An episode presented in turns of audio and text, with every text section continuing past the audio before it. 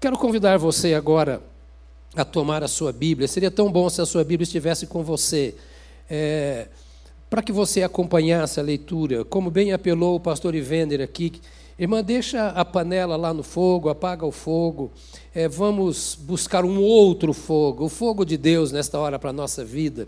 É, às vezes a gente fica andando para lá e para cá, aproveitando, ah, já que a mensagem está na televisão, eu vou ouvindo o som e vou cozinhando, nada contra, mas foi bem lembrado pelo pastor Ivener, eu acho que a Maria ganhava mais que a Marta, as outras coisas podiam esperar. Quem sabe você vai agora sentar-se com sua família aí em sua sala, no melhor lugar da sua casa, e abrir a palavra de Deus no texto que nós vamos meditar agora, que é o Salmo 137. Salmo 137. Diz assim o texto: À margem dos rios da Babilônia, nós nos assentávamos e chorávamos, lembrando-nos de Sião. Nos salgueiros que lá havia, pendurávamos as nossas harpas, pois aqueles que nos levaram cativos nos pediam canções, e os nossos opressores queriam que fôssemos alegres, dizendo: Cantem para nós um dos cânticos de Sião. Mas como poderíamos entoar um cântico ao Senhor em terra estranha? Se eu me esquecer de você, ó Jerusalém, que a minha mão direita se resseque, que a minha língua fique colada ao céu da boca, se eu não me lembrar de você se eu não preferir Jerusalém à minha maior alegria. Contra os filhos de Edom, lembra-te, Senhor, do dia em que Jerusalém foi tomada, pois diziam: arrasem, arrasem Jerusalém até os seus alicerces. Filha da Babilônia, você que será destruída, feliz aquele que lhe retribuir o mal que você nos fez. Feliz aquele que pegar os seus filhos e esmagá-los contra a pedra. Pai, diante desse texto da tua palavra, nós silenciamos o nosso coração nós abrimos a nossa alma para que Teu Espírito Santo fale conosco. Em tempos difíceis como este que nós temos vivido, nós rogamos que a excelência do Senhor nos seja revelada pela tua palavra e pelo teu Espírito a fim de que cada um de nós esteja acima de toda e qualquer circunstância, e que no meio de toda a situação difícil, nós experimentemos a tua graça, o orvalho do teu espírito e ouçamos a tua voz. Clamamos, ó Deus bendito, que nada do que está acontecendo e absolutamente nada na história da nossa vida nos afaste da tua presença. Pelo contrário, que tudo isso seja para que tu sejas glorificado em nós e nós sejamos instrumento de graça em tuas mãos, como tua igreja, em nome de Jesus Cristo. Amém, amém, amém. Uma das coisas mais difíceis e comprometedoras à nossa vida é pensarmos de forma errada a nosso respeito. É irmos além ou ficarmos aquém daquilo que realmente nós somos.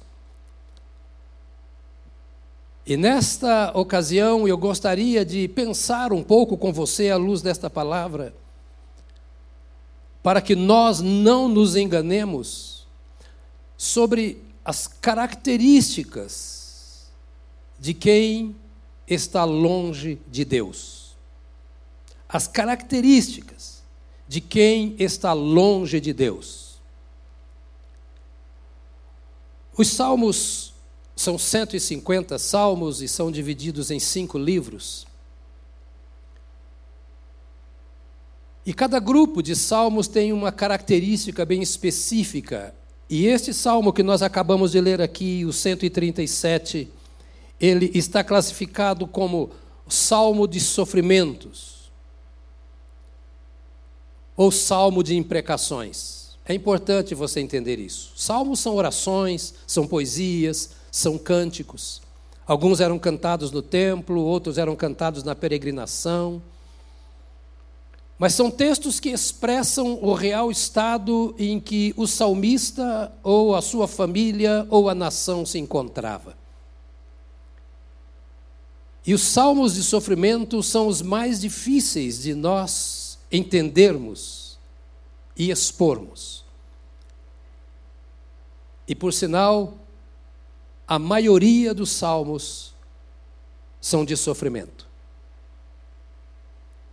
Aproximadamente dois terços dos salmos falam do sofrimento humano, do indivíduo, da família, da nação. Então, quando o povo de Israel se reunia e orava os salmos e cantava os salmos, eles estavam contando a sua história de dor, a sua história de sofrimento. E entre os salmos de sofrimento, tem alguns que são gostosos de lermos, como o Salmo 34, por exemplo, Entrega o teu caminho ao Senhor, confia nele, o mais ele fará. Mas esse, além de ser um salmo de sofrimento, é chamado também de salmo de imprecações. Imprecação quer dizer maldição. Era uma pessoa que estava num estado tão ruim que escreve um salmo com um espírito tão aparentemente, vamos dizer, um espírito tão azedo que além de reclamar do seu sofrimento, ele amaldiçoa aquele, imprecação é amaldiçoar, amaldiçoa aquele que lhe causa o sofrimento. Por isso, é um dos textos mais difíceis de entender, porque ficamos pensando como que um homem de Deus, um santo do Senhor, pode escrever um salmo como este que nós acabamos de ler.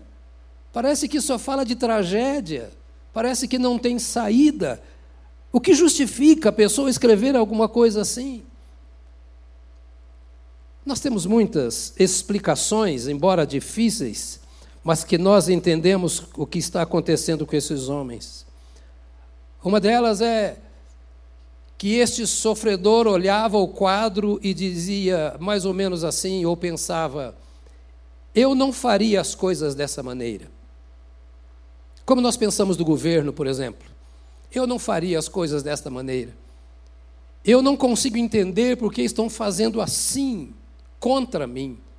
Eu não entendo por que o meu cônjuge me trata assim, por que o meu patrão me trata assim, porque eh, eu, eu, eu vejo as coisas por outro ângulo, e essa maneira de eu ver as coisas pode não contribuir para o meu bem e me levar a pensar que as coisas são piores até do que realmente elas estão acontecendo.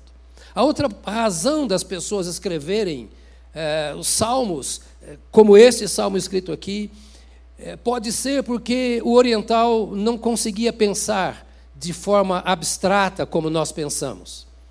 Nós conseguimos pensar, por exemplo, que uma pessoa boa pode fazer coisas ruins e que uma pessoa ruim pode fazer coisas boas.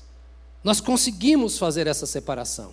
Mas na mentalidade da época era impossível. Quem faz coisa ruim é porque é ruim. E quem faz coisas boas é porque é bom.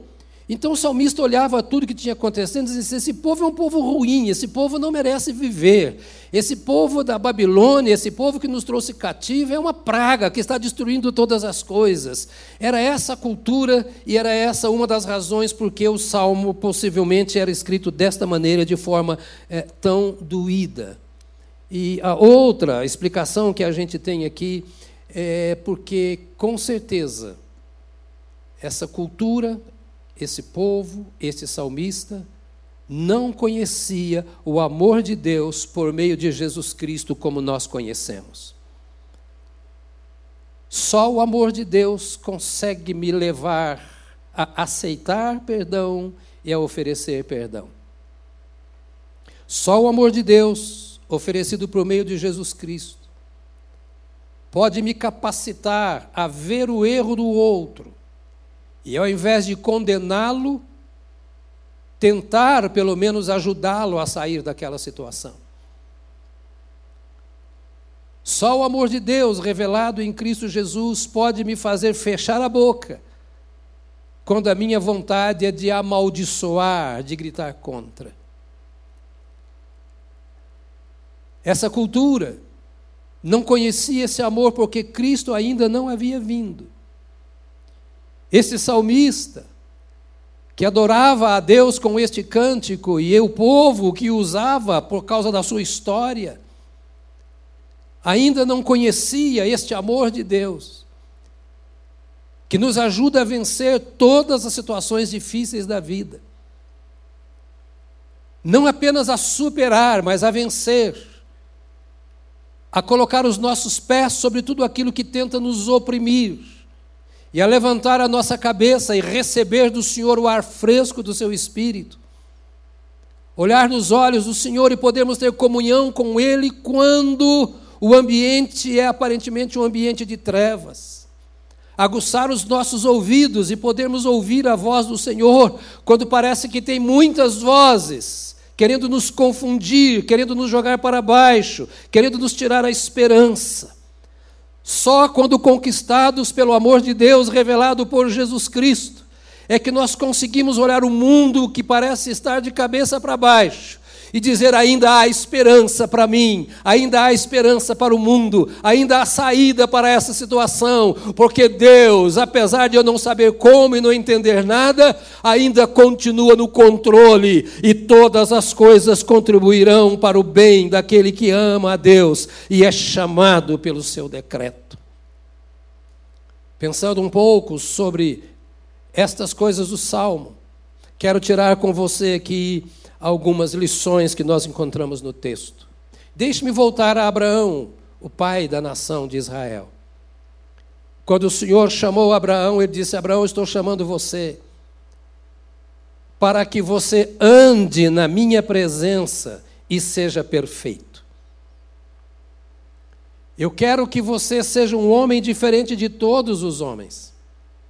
E eu quero encontrar na sua vida, no seu coração, um espaço para gerar em você a vida que eu quero que você tenha. Eu vou abençoar a você, para que você viva para mim.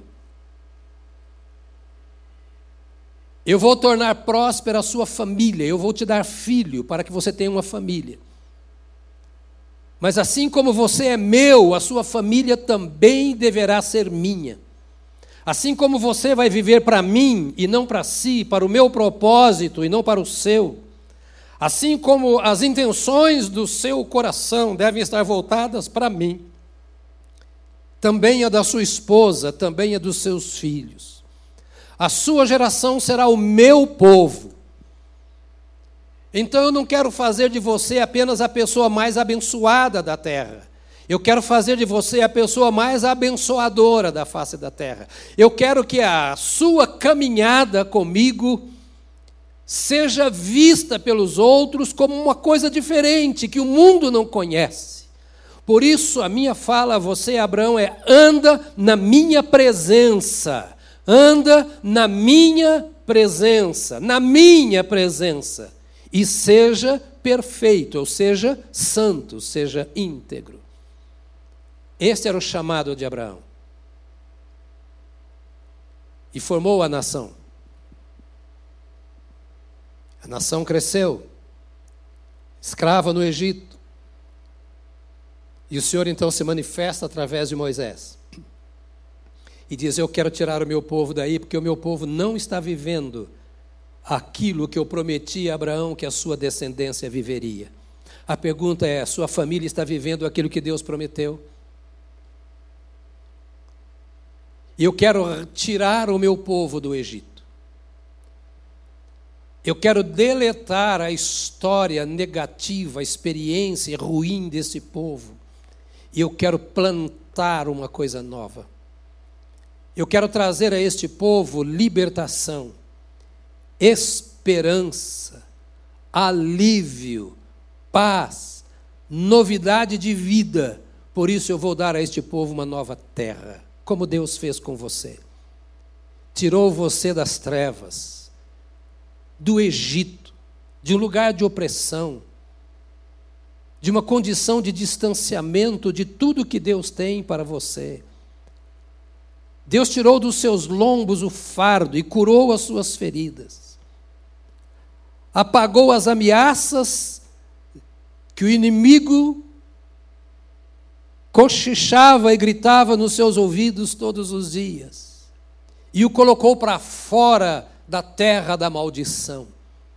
E o Senhor envia o povo pelo deserto. E por um ano o Senhor começa a prepará-los. Antes que Moisés subisse para receber as tábuas da lei, o que aconteceu no capítulo 20 do Êxodo.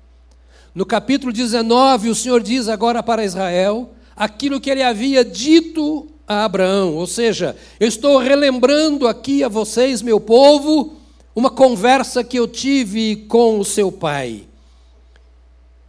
E no verso 5 do capítulo 19 do Êxodo, o Senhor renova esta aliança, dizendo: Olha, eu chamei vocês para vocês serem o meu povo. E vocês serão para mim uma nação sacerdotal, uma família sacerdotal, um casal sacerdotal, um povo sacerdotal. Vocês andarão na minha presença. Vocês ouvirão a minha voz, se relacionarão comigo, vocês me conhecerão. Eu tirei vocês das trevas para a luz, da ignorância para o conhecimento de mim, do pecado para a santidade, de uma terra de opressão para uma terra de liberdade. Eu tirei vocês daquele sofrimento para lhes dar fartura, mas vocês serão o meu povo, a minha nação, exclusivo para mim, toda a história de Israel o Senhor foi trabalhando com eles para que eles fossem exclusivos. Quando Deus te tirou das trevas, Ele não te tirou de lá apenas para te trazer alegria, paz, certeza da eternidade. O Senhor não te salvou para você ter uma vida boa na face da terra. Ele te salvou para você ser dele, em qualquer circunstância. Não importa o que está acontecendo à sua volta se a empresa faliu, se você perdeu o emprego, se alguém da família morreu, se o vírus é uma ameaça, se os marginais têm feito mal a você, se os vizinhos não te compreendem, se a família te pôs para fora. São sofrimentos naturais da vida humana. Sempre existem os faraós, sempre existem os adversários, sempre existem os perseguidores, sempre existe a tentação. Mas o Senhor te chamou para uma coisa, uma única coisa. No meio de tudo o que acontece, diz o Senhor: Eu quero você para mim. Você é minha propriedade. Você vai andar na minha presença, como indivíduo, como casal, como família. E esse tempo de pandemia é um tempo muito apropriado para fazermos um, uma avaliação da nossa vida. Uma avaliação sincera. Na última terça-feira, eu fui ao médico para um check-up. Doutor André, é membro aqui de nossa igreja. É um geriatra, já estou na idade de procurar um geriatra. Então fui ao doutor André, meu querido irmão, minha querida ovelha. E conversando na sua clínica, ele disse: senta aqui nessa cama. Eu sentei ali, naquela cama.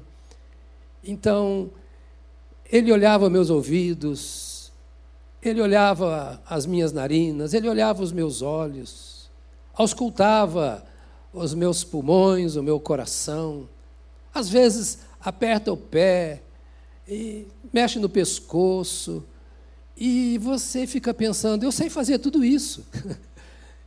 eu sei apertar o meu pé. É fácil olhar o ouvido, olhar a minha garganta sentir o meu corpo. Parece tão simples, parece tão fácil. E a gente sabe onde tocou. A gente pode tocar no mesmo lugar. Mas é uma coisa, meu amado irmão e minha amada irmã, que a gente não consegue. É nesse toque ver aquilo que o médico vê, perceber aquilo que o médico percebe. É nesse olhar, nos ouvidos, nos olhos, nas narinas. A gente não consegue, embora possa ver tudo o que está ali, a gente não consegue discernir se existe ou não o mal. E a verdade é que Deus nos chama como seus filhos para dizer: deixe eu tocar em você. Deixe eu sondar os seus ouvidos, deixe eu sondar os seus olhos, deixe que eu sonde o seu coração. Eu sei que você pode parar para pensar, você pode se enxergar no espelho, você pode se tocar. Mas o conceito, a avaliação que eu faço de mim mesmo, não é a avaliação que Deus faz de mim.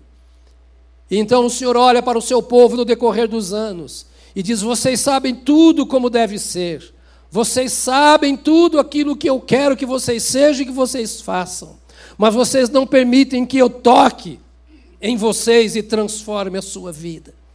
Depois de toda essa experiência que esse povo tinha de tantos anos de vida e o Senhor os protegendo, mais ou menos 700 anos antes de Cristo, vem o profeta Isaías e diz: Olha, vocês têm caminhado esse tempo todo, vocês têm experimentado tanta coisa que Deus faz em seu benefício, mas vocês não têm dado ouvidos ao Senhor. O segredo não é ouvir, não adianta ouvir sem dar ouvidos. O segredo não é você conhecer a palavra de Deus, o segredo é você conhecer e obedecer a palavra de Deus. Aquele povo cantava, tinha sacrifícios, tinha o tabernáculo, aquele povo tinha o nome do Senhor e peregrinava para adorar a Deus, tudo isso. Mas o Senhor diz na Sua palavra: esse povo me honra com os lábios, mas o seu coração está longe de mim. Ou seja, eles cantam para mim, eles falam da minha palavra, eles conversam uns com os outros sobre as minhas coisas. Com seus lábios, eles falam a meu respeito, mas o seu coração está longe de mim. Eles não me honram no seu interior, eles não me amam no seu interior, eles não deixam a minha palavra viver no seu interior. Eles vivem os maridos como todos os maridos, as esposas como todas as esposas, os filhos como todos os filhos, e não permitem que eu entre e que eu construa a sua vida. Eles não querem andar na minha presença e ser perfeitos. Eles se identificam com o mundo, eles se identificam com o adversário, eles se identificam com as mesmas obras, eles não lutam para vencer, eles não querem vencer, se acostumaram a viver como a vida vida vai. 700 anos antes de Cristo, Isaías começa a profetizar de forma muito direta, dizendo: O Senhor mandou dizer que se vocês não mudarem, vocês serão escravos, serão escravizados. Um pouco mais de 100 anos depois de Isaías, vem o profeta Jeremias. E Jeremias já começa a dar nome. Ele começa a dizer: se Israel não se arrepender, Nabucodonosor virá, e com ele a Babilônia, e vai destruir Jerusalém. O Senhor vai falando de mansinho, querido irmão, querida irmã, pacientemente, amorosamente, Ele vai advertindo, e nós não podemos brincar com aquilo que o Senhor diz. Mais ou menos 150, quase 200 anos depois do profeta Isaías, Nabucodonosor entra em Israel com todos os seus homens, porque eles não deram ouvidos. E duas incursões, incursões destrói Jerusalém, destrói o templo. E agora o povo está na Babilônia. Para trás ficaram os pobres, os mais pobres dentre os pobres. Ficaram os velhos, ficaram os doentes, casas queimadas, mulheres grávidas partidas ao meio pela espada dos soldados babilônicos. Uma cidade destruída, uma nação humilhada, arruinada, porque não ouviram o conselho de Deus, não atenderam o propósito para o qual foram criados. Querido marido, querida esposa, queridos filhos, como indivíduos ou como família, como famílias ou como igreja, nós temos um chamado, nós temos uma vocação. Independentemente do que acontece à nossa volta, independentemente dos males que nos cercam e muitas vezes nos atingem, independentemente até das tristezas e talvez da solidão e ainda, quem sabe, do medo que alcança nossa alma, é preciso nós entendermos que nós temos uma vocação. Anda na minha presença e ser perfeito. É por isso que o Senhor Jesus Cristo veio depois chamando: Vinde a mim, todos vós que estáis cansados, como estava o salmista, como estava Israel, oprimidos, como estava o salmista, como estava Israel, e eu vos aliviarei. Vocês não vão encontrar alívio em nenhum outro, em nenhuma outra ocasião. A Babilônia ali está, e agora aqui está o salmo do sofrimento, o salmo da imprecação. Sabe, é preciso nós entendermos que o diabo tem se levantado contra Deus. Ele criou uma guerra contra o céu. Eu e você não vimos. Lá nos tempos eternos. Insurgiu-se contra Deus, foi lançado para fora da presença de Deus, e ele vem formando o seu exército combatendo contra Deus. Não é você o alvo do diabo. Deus é o alvo do inimigo. O objetivo do diabo é envergonhar a Deus, é destruir a obra de Deus, é colocar-se como Deus sobre a nossa vida, sobre a nossa família, sobre a nossa nação. O diabo é seu adversário e meu, porque nós somos criação de Deus. E esse inimigo de Deus se lançou contra nós para que nós não vivamos de acordo com o propósito para o qual nós fomos criados. E vir para Jesus Cristo não é brincadeira, correr para Deus não é diversão, é entrar para o exército de Deus. E esse exército de Deus não luta contra homens, ele luta contra o diabo. Por isso a Bíblia diz que o diabo, o vosso adversário, está ao vosso derredor, rugindo como leão, buscando a quem possa tragar. E se o nosso objetivo é servir a Deus, é também nosso objetivo lutar contra o adversário, para que ele, no que diz respeito a nós, aos que nos cercam, não alcance vitória contra o Senhor nosso Deus. E para alcançar os seus intentos, o adversário procura nos colocar longe da palavra de Deus. Israel conhecia a palavra. Israel cantava salmos dos cultos. Israel oferecia sacrifícios. Israel ia ao templo. Levava sua família ao templo.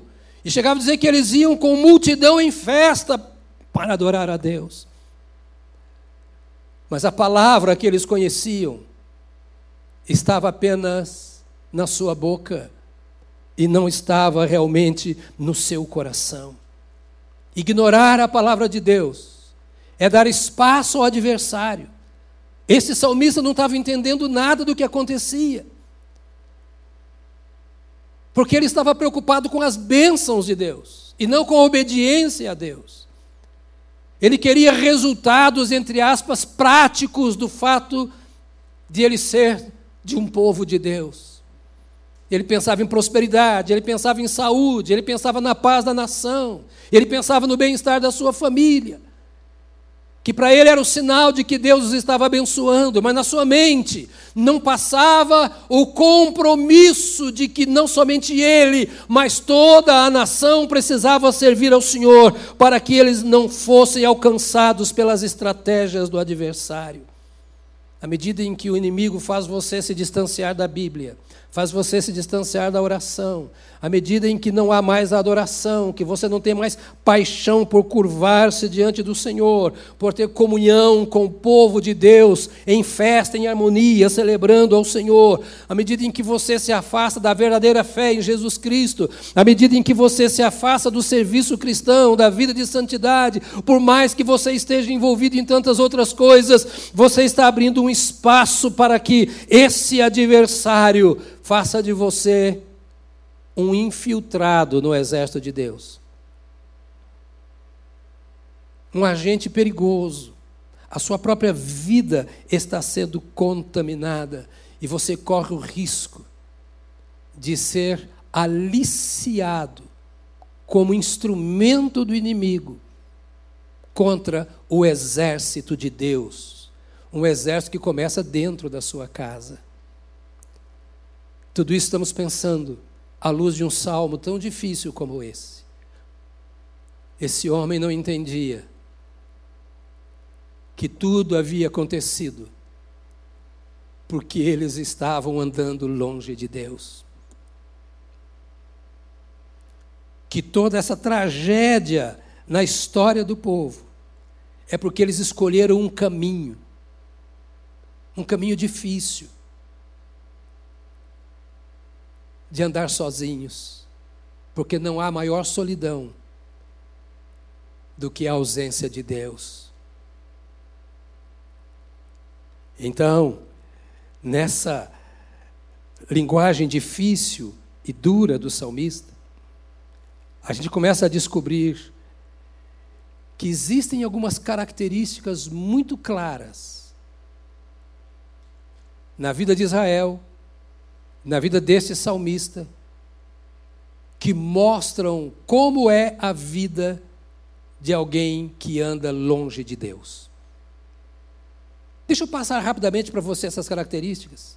Você já tem agora o fundo histórico, de no meio de tudo aquilo, o povo virou as costas para aquilo, a razão para a qual existiam, e agora eram escravos. Viviam sem paz, subjugados por um povo estrangeiro. E qual é a reação de uma pessoa que está andando longe de Deus? O que evidencia que a pessoa está longe de Deus, de acordo com esse salmo? A primeira coisa, falta a verdadeira alegria. Olha o que ele diz: às margens dos rios da Babilônia, nós nos assentávamos e chorávamos, lembrando-nos de Sião. Nos salgueiros que lá havia, pendurávamos as nossas harpas.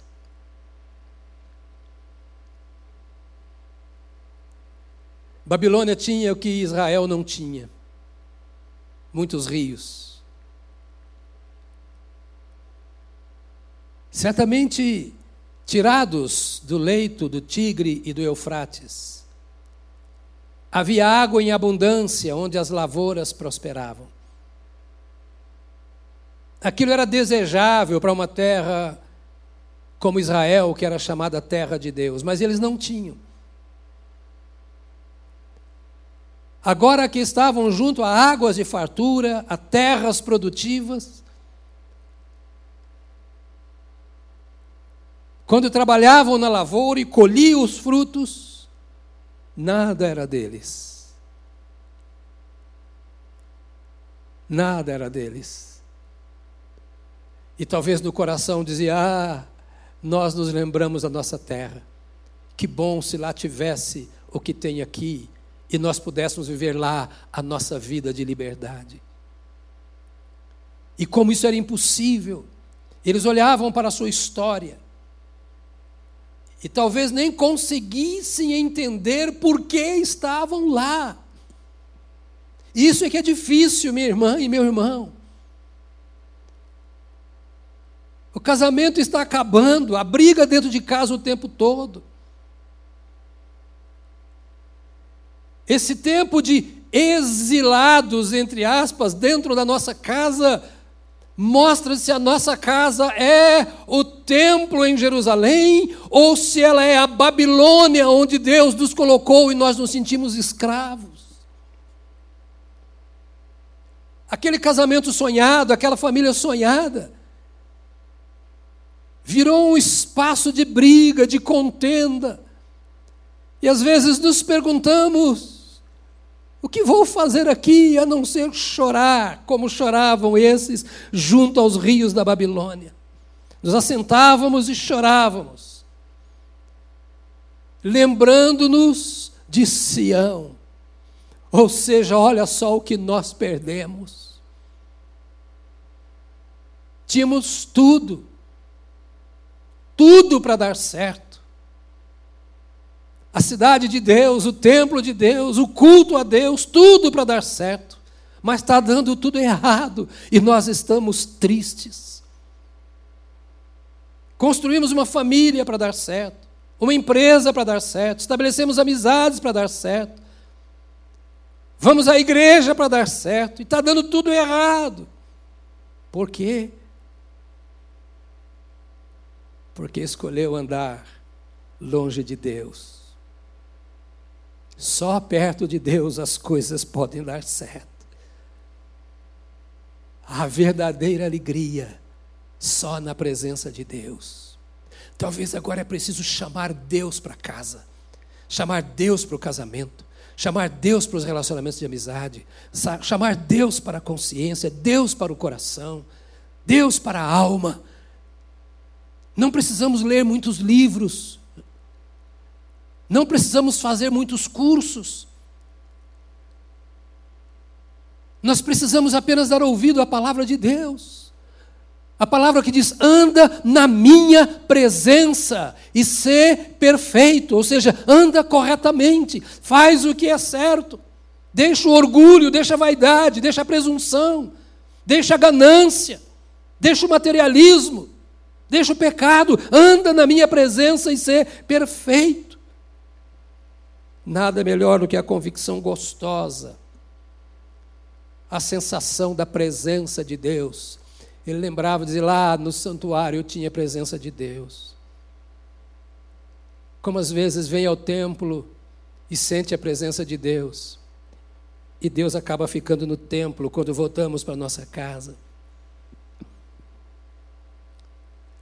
Ele lembrava do culto solene prestado ao Senhor, o movimento dos sacerdotes, os sacrifícios oferecidos, os hinos cantados, a companhia gostosa dos nossos irmãos, a renovação da fé, da esperança, da oração, da adoração. Ele olhava e dizia: Como era bom ali em Jerusalém. Eu não sabia que era tão bom, porque eu não conhecia o mal como estou conhecendo agora. Ah, que saudade de ver o, aquele povo. Ah, que saudade de estar junto, de levantarmos as mãos. Ah, como era bom nós estarmos ali e voltarmos para o nosso dia a dia. Nós éramos uma multidão em festa. Aquele momento com aquele povo acabava com as coisas ruins da semana, com as coisas que eu tinha enfrentado e eu não percebia. Era tão comum, era tão natural, que eu não percebia, eu não dava valor a estar em Jerusalém, a estar no templo. Ora, quanta coisa eu perdi.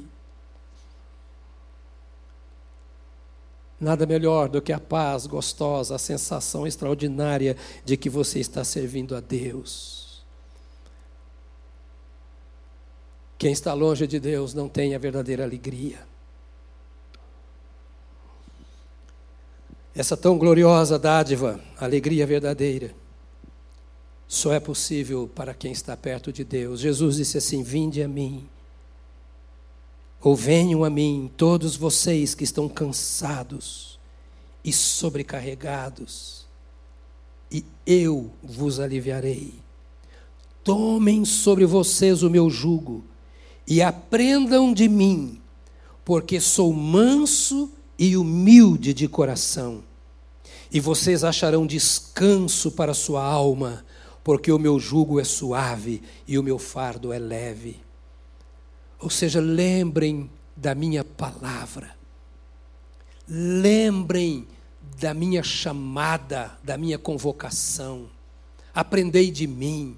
Eu disse que chamei vocês para vocês serem meus não de si mesmos, para vocês serem libertos do inimigo, libertos dos outros, libertos de si mesmos. Vinde a mim. Vinde a mim e encontrareis descanso para as vossas almas, porque o meu jugo é suave e o meu fardo é leve.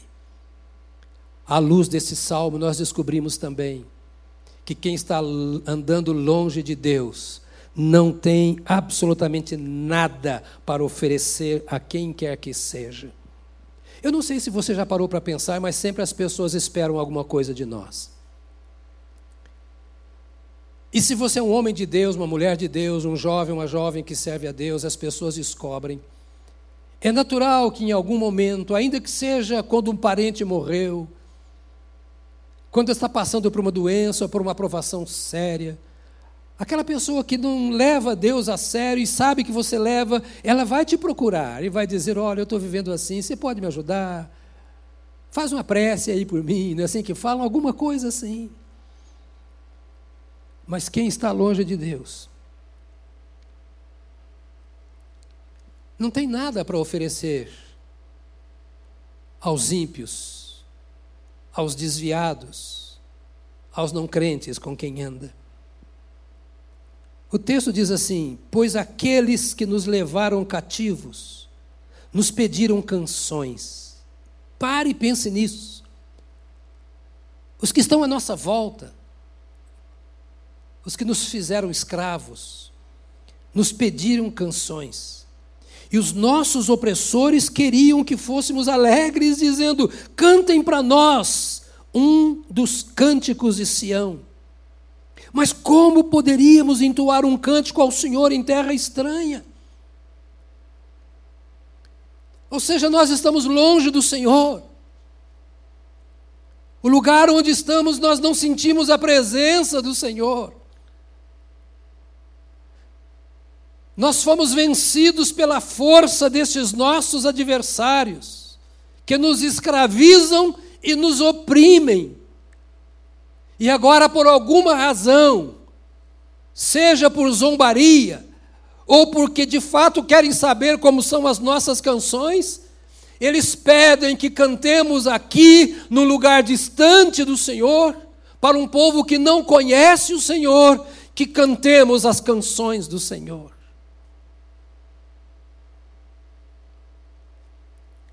Como pode ser feliz alguém que já andou com Deus e agora está andando nas trevas. Como pode alguém que afastou-se do Senhor ajudar um outro a resolver seus problemas espirituais? Como pode alguém que já foi luz e agora está em trevas querer iluminar a vida do outro que também está em trevas? Uma das evidências de que a pessoa está longe de Deus é quando ela não tem o que dizer ao ímpio. Ela não consegue dar testemunho do Senhor no seu trabalho. Ela não consegue conversar solidamente para esclarecer os seus colegas a respeito das coisas de Deus. Ela não tem uma palavra de esperança, de orientação, de direção para solucionar um problema à luz de Deus. Pelo contrário, ela é envolvida pelos conselhos humanos. Ela faz como o ímpio faz, ela pensa como o ímpio pensa. Ela passa a ter o mesmo cheiro, o mesmo comportamento e o mesmo interesse do ímpio, porque ela está longe de Deus. E é preciso aproximar-se do médico porque a autoavaliação às vezes não resolve o problema.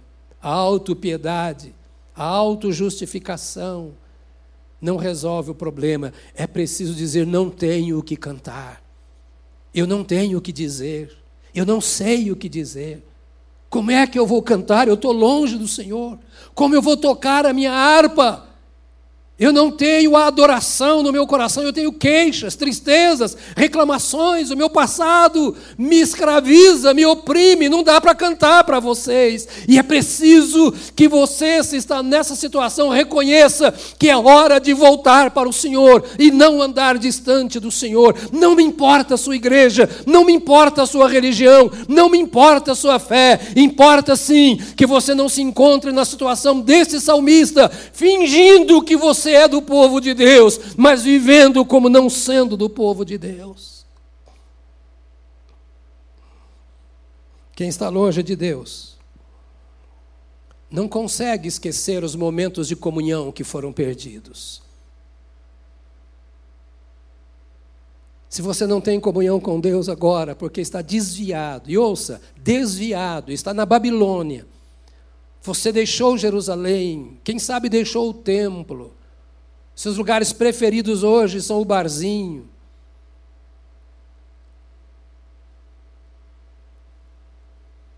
É preciso assumir uma verdade para o bem da sua alma. Mesmo onde você está, você não esquece o seu tempo, os seus momentos de comunhão com Deus. Pense nesse salmo difícil. E olhe esse homem dizendo: Eu aqui na Babilônia, cantando ou melhor, não cantando, chorando, derramando as minhas lágrimas, impedido de cantar ao Senhor. Mas eu me lembro, eu me lembro do tempo em que eu cantava com alegria. Ah, se eu me esquecer de você, ó Jerusalém, que a minha mão direita se resseque, que a minha língua fique colada ao céu da boca, se eu não me lembrar de você, se eu não preferir Jerusalém à minha maior alegria. Ou seja, qual seria a minha maior alegria? O que poderia me dar mais alegria? O que poderia acontecer comigo para que de fato eu seja uma pessoa alegre? Jerusalém, dizia ele, o lugar do templo, a Sião, a cidade de Deus, a comunhão com Deus, o culto, a oração, é superior à minha maior alegria. Eu prefiro a casa do Senhor. Eu prefiro o altar do Senhor onde os meus joelhos se dobram e eu tenho comunhão com o Altíssimo. Ó oh, Jerusalém, que saudade do meu tempo com Deus, do meu tempo de oração, do meu tempo de meditação, que saudade quando a tua palavra queimava no meu coração, orientava a minha vida. Agora estou aqui nesta Babilônia, eu não tenho prazer em tocar a minha harpa, eu não tenho prazer em cantar. Ah, se eu me esquecer desse tempo gostoso que a minha mão resseque, ou seja, a minha mão direita, que eu toque a harpa, que ela não funcione mais, e que a minha língua se pregue ao paladar, que eu não consiga falar, se eu me esquecer da comunhão com o Senhor, se eu me esquecer do meu tempo com o Senhor, se eu me esquecer da casa do Senhor, se eu me esquecer da promessa do Senhor, é melhor morrer. Eu não quero falar, eu não quero cantar, eu não quero tocar, eu não quero atender ao que pedem, porque o desejo da minha alma é fazer aquilo que Deus me fez para fazer. Ah, que conflito terrível, meu amado irmão, minha amada irmã, é quando você não tem prazer em cantar, não tem prazer em adorar, não tem prazer em servir ao Senhor, em desfrutar de tempos gostosos com Deus, quando o seu prazer está nas coisas que o mundo tem prazer. Ele diz: Olha, eu continuo chorando. Mas uma coisa terrível que eu vejo aqui, nesse texto, é que mesmo com toda essa dor, ele tenta amainar a sua consciência. Ah, eu não esqueço. Eu não esqueço de ti, Jerusalém. Eu não esqueço da comunhão que eu tinha com Deus. Às vezes a pessoa usa uma expressão assim, só para aliviar o seu sentimento de culpa. Não, eu eu, tá, eu não estou andando do jeito que devia andar, não, mas também é, eu me lembro, de vez em quando até oro, minha mãe ora por mim, eu, eu falo, de vez em quando eu vou na igreja, eu, eu ligo minha televisão, rádio, de vez em quando eu leio a Bíblia. Não, não esqueço, não. Mas como poderíamos entoar um cântico ao Senhor em terra estranha? Quem está longe do Senhor está em terra estranha. A lembrança não traz a presença do Senhor. A saudade não traz a presença do Senhor. As coisas boas que você fez no passado não tem nada a ver com o seu presente, a não ser, às vezes, ser instrumento para te dizer: você está fora, você está longe do Senhor. Pense no seu amigo que está nessa situação, no seu parente. Se eu me esquecer de você, ó Jerusalém, que a minha mão direita se resseque, que a minha língua fique colada ao céu da boca, se eu não me lembrar de você, se eu não preferir Jerusalém, a minha maior alegria. Ah, querido, a tristeza sem o verdadeiro arrependimento, leva à insensibilidade, leva à morte. Não adianta viver na Babilônia triste porque não está na presença do Senhor e continuar na Babilônia. Não adianta dizer que a sua maior alegria era quando você estava no templo, se hoje você vive sem essa maior alegria, e sem essa comunhão, estar no templo significa andar em comunhão com Deus. É impossível esquecer o tempo passado em comunhão com Deus. É impossível. Você pode esquecer das pessoas, pode esquecer do templo, pode esquecer da música, mas você não esquece. Se você passou um minuto em comunhão com Deus, em algum tempo da sua vida, você jamais se esquecerá. Isso estará sempre na sua mente. Quem está longe de Deus se torna prisioneiro dos que são inimigos de Deus e inimigos do povo de Deus. Esta é outra forma de você ver se você está perto ou se está longe. Quem está caminhando longe de Deus é prisioneiro dos inimigos de Deus. Ele não consegue escapar. Ele está algemado aos inimigos de Deus. Então ele passa a falar as mesmas coisas, pensar as mesmas coisas. Ele é obrigado, é o ambiente onde ele está, ele é influenciado por aquilo. São indiferentes ou são desobedientes à vontade de Deus. Não, um dia Deus vai dar um jeito e vai me arrumar.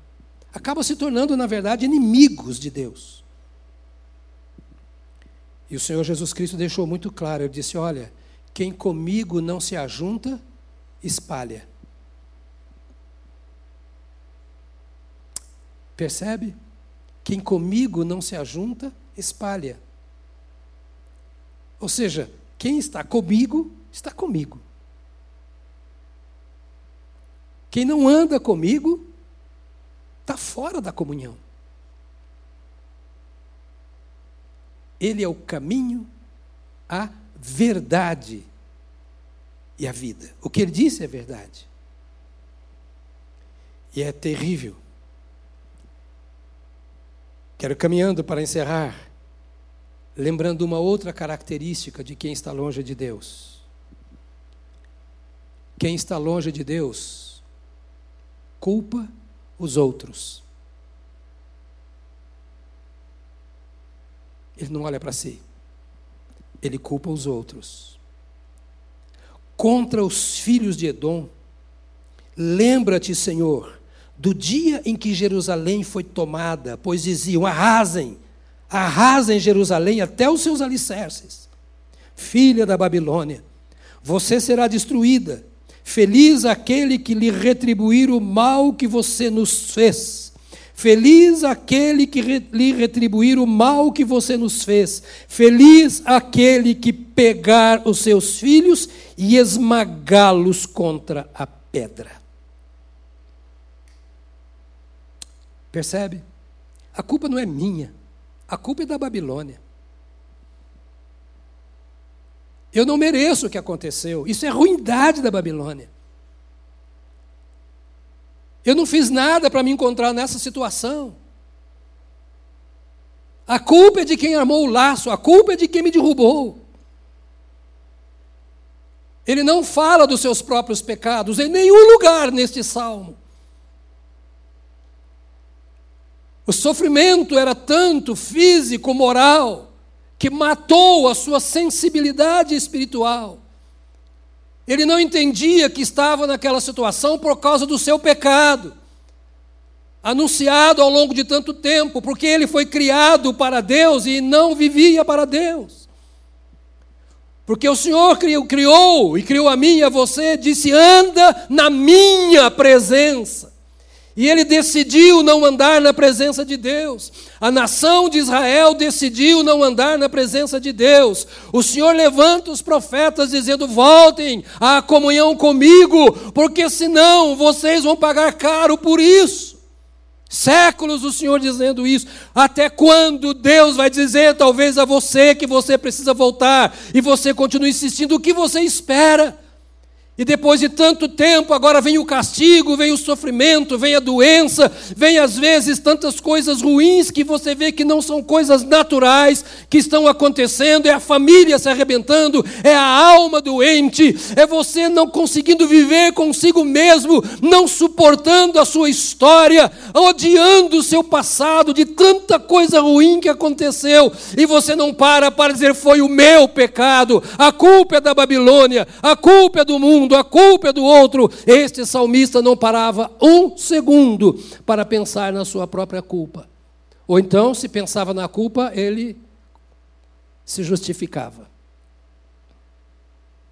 Ah, como a caminhada com Deus é tão diferente daquilo que se vê por aí. Para um pouco para descobrir se você está caminhando com Deus ou se você já saiu ou está querendo tomar alguma decisão. Andar com Deus é fazer a vontade de Deus. Às vezes é preciso parar para reconhecer que o sofrimento pode ser um chamado de Deus ao arrependimento, à reconciliação com Ele. Israel não entendia que aquela escravidão era Deus dizendo: Eu não quero destruir vocês.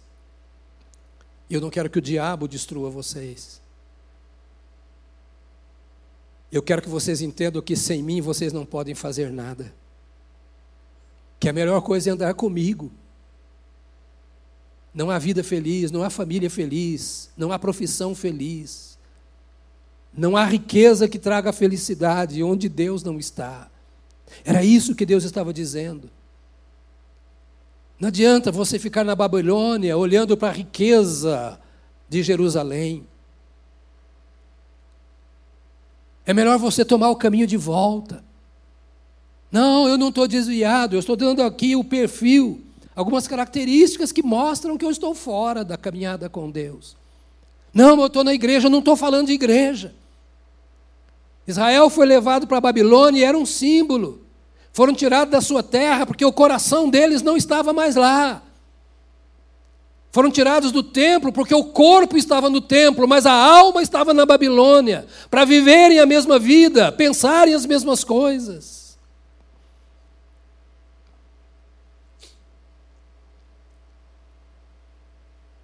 A culpa é dos outros. Então não perdoam o mal que lhe fazem. É o ódio ao amigo, é o ódio ao familiar, é sempre olhar o outro. A Bíblia diz que cada um dará conta de si mesmo a Deus. E os versos então 7, 8 e 9, nós encontramos palavras só de maldição. Palavras saem da boca de alguém que confessava o nome do Senhor, que conhecia o templo, conhecia Jerusalém, conhecia a comunhão com Deus, conhecia a palavra de Deus, mas não conhecia a si mesmo. Não parava para se ver. E não entendia que se parasse Deus o ouviria. Que se permitisse Deus auscultar a sua vida, tocar em sua vida. Se permitisse que Deus falasse ao seu coração, independentemente das impressões que ele tem a respeito de si mesmo da avaliação que ele faz quando se toca, quando se percebe. Ah, se ele entendesse que Deus está além disso e que a minha capacidade não me permite me avaliar corretamente, era preciso parar aos pés do Senhor. Então, para finalizar, vamos recordar aqui algumas principais linhas da nossa meditação a respeito de quem está longe do Senhor. E antes de orarmos, eu queria que você guardasse isso e se avaliasse à luz destas coisas. Quem anda longe do Senhor tem uma alegria fugaz.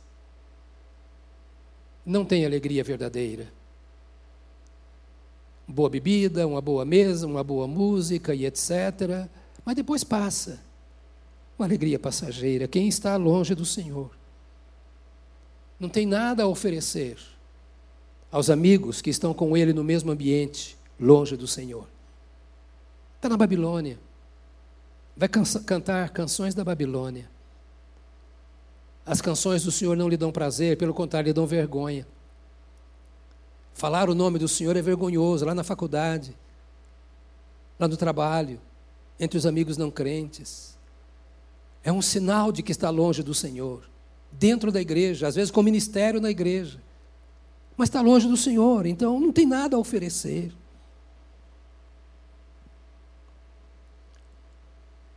Quem está longe do Senhor pode estar longe dele e de tudo mais, mas não está longe da sua consciência. Se já esteve perto do Senhor, nunca vai esquecer. Lembra o filho pródigo? Está no chiqueiro, comendo comida de porcos tendo o mesmo mau cheiro de porco, vivendo o mesmo ambiente do imundo. Mas lembra da casa do pai. Já perdeu tudo. Mas um fiozinho de esperança lhe vem à mente. Eu tenho um pai. Eu tenho uma casa. E o meu pai me recebe, eu vou para lá. Ah, meu querido, é hora de parar, é hora de pensar. Não dá para esquecer o que você perdeu. Andar longe do Senhor é oferecer o coração à escravidão do adversário. É isso que dissemos em síntese. Pensamentos do inimigo, o ódio do inimigo, os posicionamentos do inimigo passam a tomar conta do coração. Quem está longe do Senhor, ao invés de se arrepender, de voltar ao caminho de origem, encontra um meio de culpar os outros pelo estado em que se encontra. É o marido, é a esposa, é o pai, é o irmão, é o filho, é o parente, é o pastor, é o líder da igreja, é a coisa que eu não gosto. A culpa é dos outros, não é minha. Este é um sintoma de que você está longe do Senhor, porque Deus é luz. E ele esclarece aquilo que diz respeito a mim. E por isso quem está longe do Senhor continua escravo. Veja, este salmo foi escrito por alguém que esteve na Babilônia e agora estava em Jerusalém de volta. Porque ele coloca os verbos todos no passado. Lá nos rios da Babilônia, nós sentávamos à margem dos rios e chorávamos, lamentávamos. Eles pediam para nós cantarmos canção, mas nós não tínhamos condição de. Era um passado. Agora ele está em Jerusalém. Mas sabe de uma coisa? A Babilônia não tinha saído do coração. O ódio aos babilônios. O ódio àqueles que haviam feito mal a ele porque ele entrou no caminho do mal. Ele não esquecia e continuava culpando. Ele continuava um escravo da Babilônia, mesmo estando em Israel, mesmo estando em Jerusalém. Eles estavam reconstruindo o templo e cantando a oração de quem vivia na Babilônia. Eles estavam voltando a oferecer os sacrifícios em Jerusalém, mas o seu coração estava lá no velho mundo, na velha situação de escravidão, no velho vício. Porque mesmo no templo, mesmo na Sião, na cidade de Deus, o coração e a mente estavam escravos. Qual é a saída? Só há uma saída. Primeiro, se você se encontra em alguma situação semelhante a esta, eu te convido agora, neste encerramento, em nome de Jesus, a pensar a saída para essa situação. Eu posso cantar um outro salmo que não esse. Esse salmo, tão difícil, tão pesado, me permita, aparentemente tão ruim como é, pode me ensinar alguma coisa.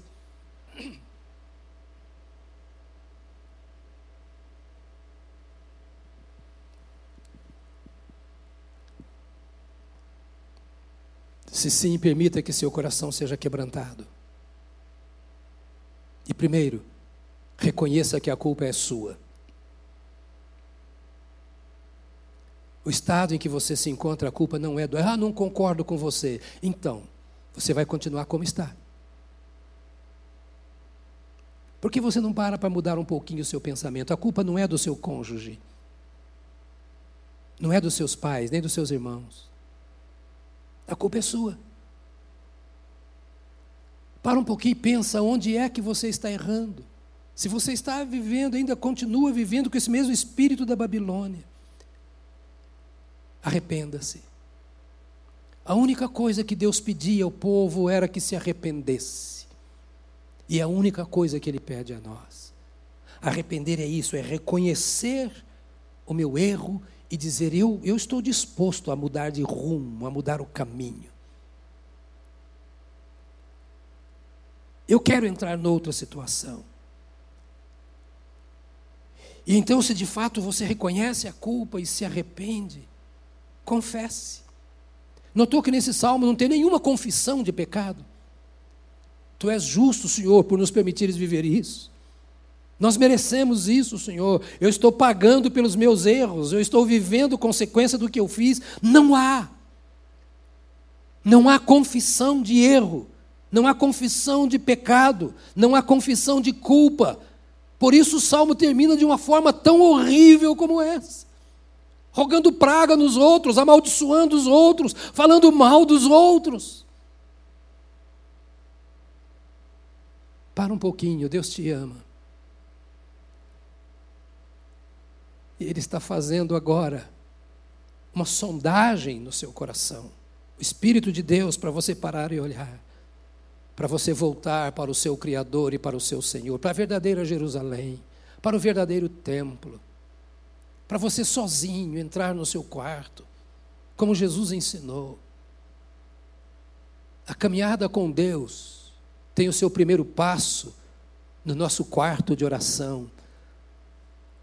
A jornada cristã tem o primeiro passo no lugar do quebrantamento. Às vezes, o lugar de escuridão, onde só a luz do Senhor penetra. É parar ali, confessar, voltar ao Criador e Senhor. E fazendo isso, com certeza, o Espírito Santo, que te sonda, vai entrar nesse lugar escuro e vai fazer você voltar ao caminho. Não estou dizendo que você esteja desviado do Senhor. Talvez esteja. Mas lembra-se que Judas andava com Jesus até a hora da morte. Mas não andava com Jesus. Ia pelo mesmo caminho, fazia as mesmas coisas, dormia nos mesmos lugares, vivia os mesmos momentos, mas só o corpo estava ali o seu coração e a sua mente estavam em lugares muito estranhos. Para um pouco. Deus te fez nascer para viver para Ele. Não para si mesmo nem para os outros. Feche os seus olhos, se você puder, onde está. Talvez ao lado do seu cônjuge. E quem sabe você agora está com uma vontade tremenda de abraçar a sua família e dizer: Eu errei. Por que não fazer isso? Mas não está bem o que está acontecendo aqui em casa. Vamos acertar. Por que a gente não para um momentinho agora, nesse lugar secreto e gostoso que é o nosso lar, e dizer: Senhor, nós não queremos passar a vida cantando salmos e lamentações. Nós não queremos passar a vida assentado às margens dos rios da Babilônia. Nós somos do Israel de Deus, da Jerusalém celestial. Então nós te convidamos a vir aqui agora, Senhor. Ó Deus, olha para esta casa que nos acompanha, para este coração que nos ouve. Ó médico dos médicos, Senhor da saúde espiritual, da vida espiritual, Ministra ao coração que nos ouve nesta manhã a palavra da transformação. Quebranta o coração. Derrama, Senhor, este poder da humildade, da simplicidade aos pés da cruz. Permita ao teu filho, à tua filha, a sua família voltar para Jerusalém Ó oh, Deus de misericórdia, volta a tua face. Põe um novo cântico, põe um novo salmo, põe uma nova poesia na história desse homem, desta mulher, deste filho, desta filha, desse irmão, dessa irmã. Derrama, ó Deus, o poder do quebrantamento, o espírito de arrependimento, a busca de perdão. Permita ao teu filho, a tua filha, que me ouve e precisa disso, nesta ocasião se levantar e tomar o caminho de volta e apagar a história da Babilônia,